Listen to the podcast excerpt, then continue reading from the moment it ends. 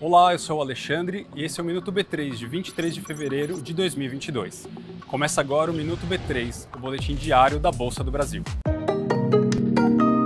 Isentos de imposto de renda e com pagamento de rendimento mensal, os fundos imobiliários, os FIIs, se tornaram bem populares na B3 nos últimos anos. Só no ano passado, o volume de investidores que tem esse ativo na carteira cresceu mais de 30%. Vem com a gente que eu vou te contar quais foram os FIIs mais negociados na Bolsa do Brasil em 2021. O primeiro deles é o BCFF11, gerido pelo BTG, é um fundo que investe em outros fundos. O bacana dele é que por meio de um único papel você investe em vários ativos. O segundo é o BTLG11, também do BTG, esse produto investe em plantas industriais e galpões logísticos como centros de distribuição.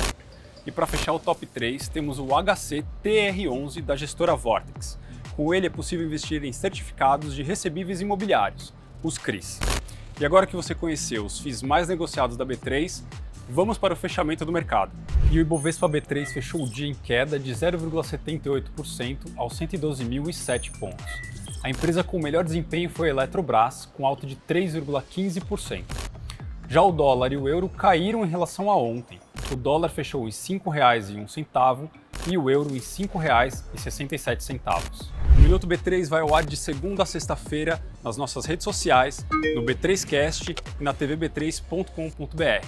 Boa noite, bons negócios e até amanhã.